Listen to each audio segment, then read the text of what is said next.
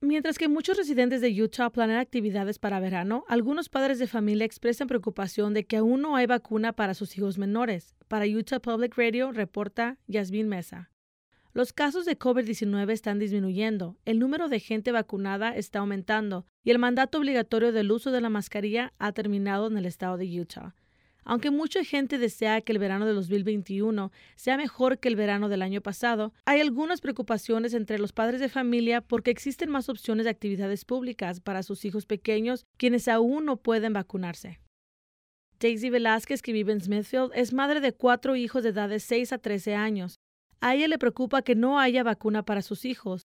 Dice que eso los pone en riesgo cuando están en lugares públicos, ya que el público en general no está tomando precauciones yo siento que debería de ser eh, parejo, de que si vamos a vacunar a los adultos también, los niños también. Yo siento que todavía no hay el 100% de confianza para salir donde hay lugares muy públicos, mucha gente, porque no todos se han tomado la iniciativa de ponerse la vacuna. Gabriel López de Providence es padre de un infante y comparte la misma preocupación que Velázquez.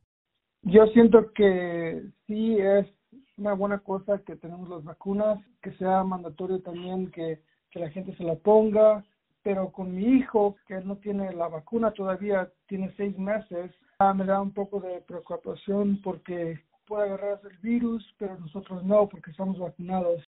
Las vacunas para niños toman más tiempo para ser desarrolladas porque se necesita investigación adicional y datos necesarios que lo requiere.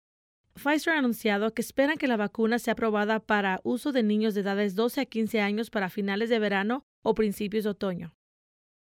Mientras ambos padres comparten la misma preocupación y están conscientes de los riesgos de la vacuna, López dice que se siente más seguro recibir la vacuna a no tener protección alguna. Es algo que el gobierno nos está dando.